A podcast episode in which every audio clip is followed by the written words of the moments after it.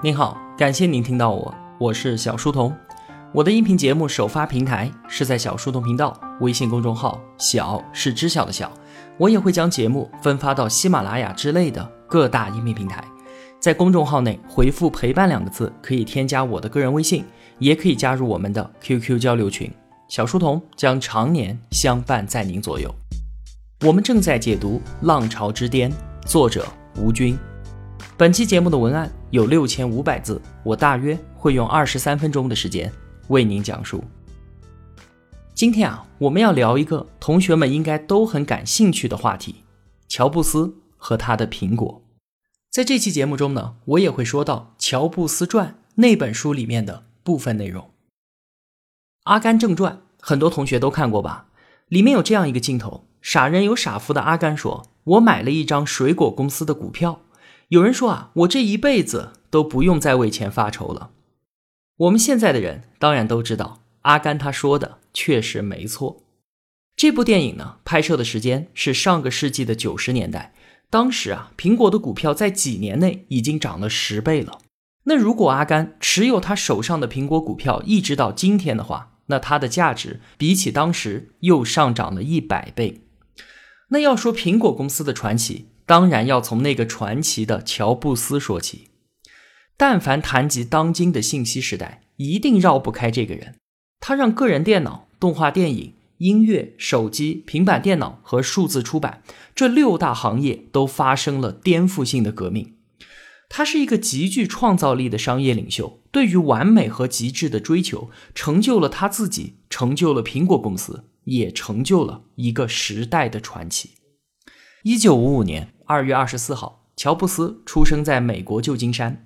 他的生母呢是一名年轻的未婚在校研究生，因为无力抚养他，就把他送给了一对普通的夫妇收养。养父母把乔布斯给抚养长大，而且对他很好。当年啊，青春期的乔布斯执意要上全美最贵的大学之一——里德学院。他的养父母啊，真是倾尽所有，满足了他这个愿望。但是呢，入学才半年，乔布斯就没读了。一方面是觉得学了没啥用，另一方面呢，也开始不忍心就这样花掉养父母一辈子的积蓄。乔布斯他是唯一一个一年大学都没读完的美国工程院院士，入选的理由呢是开创和发展了个人电脑工业。一九七六年，二十一岁的乔布斯在自己家的车库里面创办了苹果公司，研制个人电脑。当时啊是不存在个人电脑这个概念的。因为电脑它主要的服务对象都是公司、政府还有军队，那个时候的电脑极其昂贵，而且普通人难以使用。那每一次技术革命，新的技术必须要比老技术有数量级上的进步，才能够站稳脚跟。乔布斯非常清楚这一点，所以呢，他知道要让计算机的造价降低几十倍，才能够被人们所接受。同一年，他就研制出了世界上第一台个人电脑——苹果一。虽然啊只卖几百美金，但是这个东西用今天的眼光来看，根本算不上是一台电脑，它就是一块组装好了的电路板，上面呢放着一个键盘，其他什么都没有。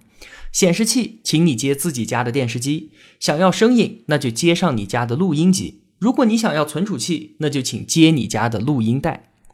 像这样一台简陋的苹果电脑，其实什么事儿也做不了。只能够练习一下编程和玩一些非常简单的小游戏，而且操作极其的不方便，普通人是不会喜欢的。它的象征意义远远大于实际意义。到了第二年，第二代的苹果电脑研发成功了，有了很多的改进和创新，得到了市场的欢迎。那随之而来的就是产品的量产，需要找贷款拉投资，公司扩张的同时，也就迎来了无数牛人的加盟。苹果二在八十年代就卖出了几百万台，这在真正的意义上开创了个人电脑产业。一九八零年底，苹果上市，这家公司成立不到五年就挺进了世界五百强，三百名员工因此成为了百万富翁。乔布斯的身家达到了二点五六亿美元，而这一年他才二十五岁。可是啊，就在第二年，蓝色巨人 IBM 在个人电脑领域发力了。推出了 IBM PC，对于苹果电脑呈碾压之势，迅速就占领了四分之三的个人电脑市场。那直到今天，我们都把个人电脑叫做 PC，可见啊 IBM 的这个产品对于整个行业的影响之大。到了1984年，苹果麦金托神电脑诞生了，也就是我们所说的 Mac 电脑。Mac 是世界上第一款普通人能够买得起的、拥有交互式图形并且使用鼠标的个人电脑。它的操作系统领先了当时电脑 DOS 系统整整一代。那普通人想要使用 DOS 系统，你必须要记住，而且用键盘输入各种各样的操作指令，使用起来非常的麻烦。那我们今天熟悉的 Windows 呢，和 Mac 的操作系统一样，都是交互式的图形系统。那说到 Mac 电脑，必须要提到两点。第一呢，是一九七九年的时候，乔布斯他跑去施乐公司参观，见识到了施乐实验室刚刚研发出来的交互式图形界面，还有鼠标。那乔布斯一行人看到这些东西，一下子就惊呆了。回去之后，整个公司都投入到了模仿研发当中，最后这些东西就被用在了 Mac 电脑上。那虽然乔布斯对于施乐公司的技术原型做了很多的改进和创新，但是这一次苹果对于施乐的技术盗窃仍然被形容为工业史上最严重的抢劫行为。这是第一点。第二点呢，是苹果从此就走上了一条封闭的道路。如果当年苹果开放了 Mac 的硬件技术，允许其他的硬件厂商进入，那我们今天被广泛使用的很可能就不会是 PC 兼容机了。而是苹果兼容机，也正是因为它选择了封闭，所以只能孤军作战，最终在操作系统上永远都不可能战胜微软。苹果公司在一九八五年之前，那发展的一直都是顺风顺水，乔布斯个人呢也是名利双收。但是很快的，他将被逐出自己所创办的公司。怎么回事呢？话说啊，在一九八三年的时候。乔布斯说服了百事可乐的总裁斯卡利来到苹果出任 CEO。他当时的那句话流传甚广。他对斯卡利说：“你是打算卖一辈子的糖水呢，还是跟我一起改变世界呢？”斯卡利来到苹果，负责开拓市场和一些日常工作，而乔布斯呢，则专注于产品技术。当时他们两个人的角色，斯卡利是统筹全局的宰相，而乔布斯呢，则是运筹帷幄的元帅。两个人头一年其实合作的挺好的，可是到了第二年，就因为业务分歧等等诸多的原因，将相二人失和。再加上 Mac 电脑当时的销量不断的下滑，乔布斯产生了巨大的情绪起伏。他与斯卡利的争斗持续了一年多，最终董事会选择站在斯卡利一边，乔布斯失去了实权，最终被踢出了苹果。乔布斯当时呢还持有苹果公司百分之十一的股票。他全部抛售掉之后，带着一亿美元和五名员工出来，创立了一家制造工作站的公司，叫做 Next。但是啊，这家公司其实并不成功。随后呢，他又花了五百万美金买下了《星球大战》导演卢卡斯所创办的一个动画工作室，然后将它重构成了一个用图形工作站来做动画片的公司，起名皮克斯。《玩具总动员》，同学们都看过吧？这部动画片获得了巨大的商业成功，是当年的电影票房冠军。而这个系列一直到今天都还在拍续集。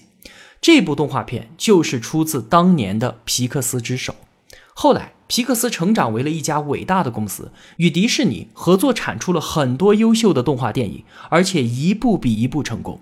在零六年的时候，迪士尼用七十四亿美元的高价收购了皮克斯。而从某种意义上，这也可以说是一次反向收购，因为原来皮克斯的管理团队直接就执掌了迪士尼的动画部门，乔布斯呢由此拥有了迪士尼近百分之七的股份，成为了迪士尼最大的个人股东。他在皮克斯所赚到的钱啊，是之前在苹果的数倍之多。那说到这里，我们再反观一下失去了乔布斯的苹果。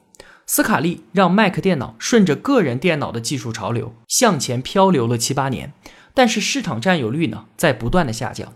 他也想致力于开发新的产品，让苹果拥有新的增长点。当时啊，竟然有上千个项目在同时研发推进，但是最后的事实都证明，这上千个项目当中，只有苹果新的操作系统是成功的，而其他呢都没有任何的成效。摊子是越铺越大，而利润却越来越少。苹果公司开始出现亏损，斯卡利不得不被迫下台，而他的两个继任者也是无力回天。一九九零年，微软推出了 Windows 三点零。到这个时候啊，PC 兼容机也可以拥有相当不错的交互式图形系统了。当时，苹果还把微软给告上了法庭，因为 Windows 看起来和苹果的操作系统实在是太像了。可是，在法庭上，比尔盖茨说：“你的东西也是抄人家施乐的，凭什么你能够破窗而入偷东西，而我却不能呢？”最后，法院驳回了苹果的诉求。在市场上，苹果被微软打得一败涂地，市值暴跌，差一点就直接卖给了 IBM 和太阳公司。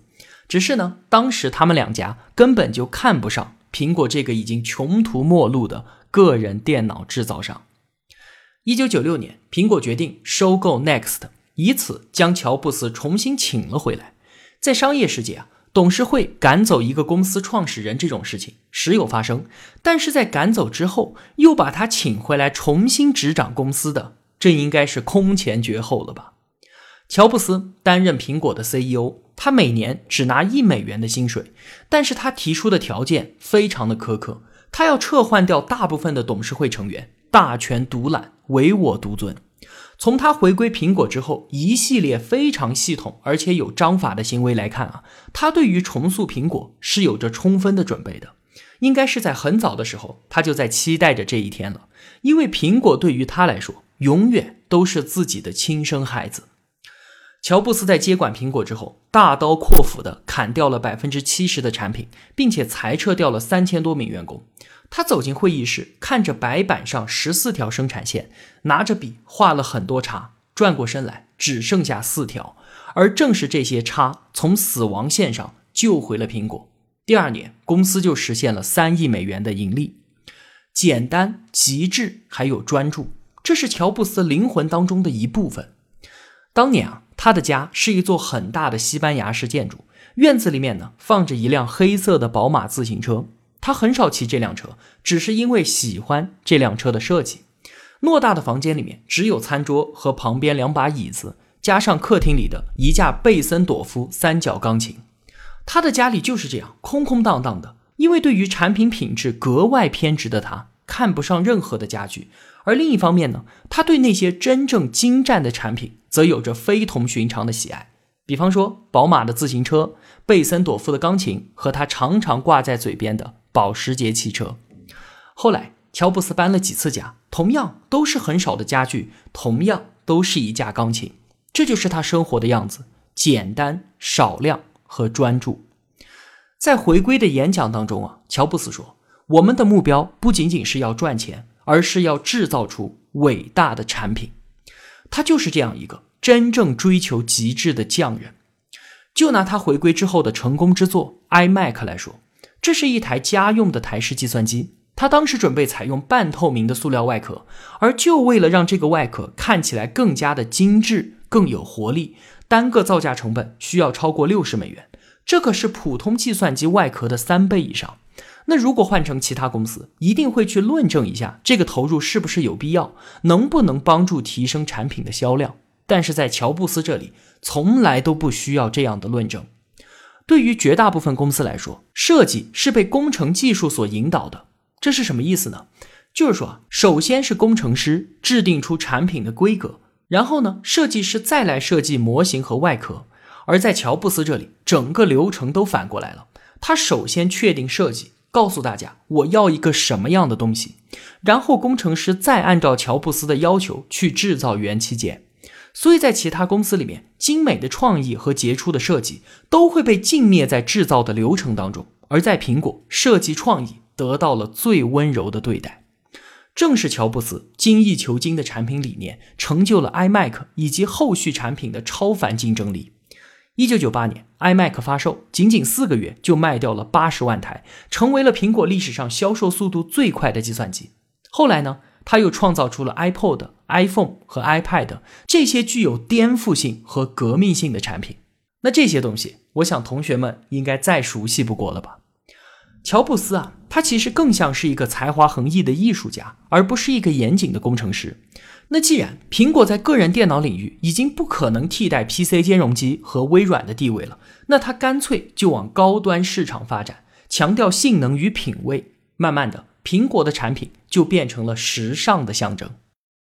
两千年到二零一零年，美国经历了两次金融危机，一次呢是两千年底互联网泡沫破灭所引发的危机，另一次呢就是二零零八年次贷危机。再加上阿富汗战争和伊拉克战争的拖累，这十年美国的经济真可谓是多灾多难，也是二战之后发展最为缓慢的十年。但这却是苹果公司最黄金的十年。苹果的新一代产品都是以 i 开头命名的，最早的就是刚才我们所说的 iMac，尽管它已经非常出色了，但是远远比不上 i 家族之后的产品。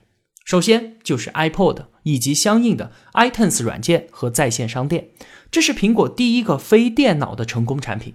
两千零一年首度上市的时候，仅仅只有十三万的用户，而到零九年，这个产品的用户数量已经有二点五亿了。它在给苹果带来巨额利润的同时，也颠覆掉了整个音乐唱片行业。九九年的时候，全球音乐唱片 CD 销售额是四百亿美元。而十年之后，二零零九年呢，CD 已经消失了，整个音乐市场只有两百亿美元。因为 iPod 的出现，让音乐变得非常的便宜。在 iPod 改变了音乐市场之后，iPhone 相继颠覆掉了通讯行业。本来啊，手机制造是摩托罗拉和诺基亚这些公司的事情，和苹果这样的计算机公司没有任何的关系。但是随着打电话功能的逐渐淡化，以及对性能的要求和对上网的要求开始出现，智能手机崛起了。那最早的智能手机代表是黑莓，它一度垄断了智能手机市场。紧接着是诺基亚，但是啊，他们的智能手机始终都没有摆脱掉传统手机的约束，无非就是原来的手机加上一个邮箱而已。但是到了乔布斯手上，则完全不一样了。除了手机，加上 iPod。它还具有完整的互联网计算机和一般电视机的主要功能，这完全超乎了当时消费者的想象。在之后的几年时间里，所有二 G 时代的手机生产商要么被并购，要么就是直接关门。只有三星在学习苹果，将自己上百种手机生产线合并成个位数。因此啊，毫不夸张地说，苹果带动了一次移动通讯的革命。那说到智能手机行业，有一件事情值得一提，就是在二零零八年的时候，全球十大手机品牌是诺基亚、摩托罗拉、爱立信、索尼、黑莓、朗讯、苹果、三星、LG 和 HTC，其中啊没有一个中国品牌。而到了二零一八年呢，全球十大手机品牌分别是苹果、三星、华为、小米、vivo、OPPO、LG、联想、中兴和 TCL。其中七家都是我们中国手机制造商。二零一零年，苹果公司又推出了 iPad 平板电脑。一开始啊，人们认为这就是一个放大版的 iPhone，可没有想到它竟然对于 PC 产业都具有颠覆性。那从功能上来说，它已经可以代替百分之九十我们对于个人电脑的需求了，而且它更加容易携带，适用的使用场景呢又更加灵活多样。而事实上，PC 的销量在二零一一年达到巅峰之后，正在逐年的下降。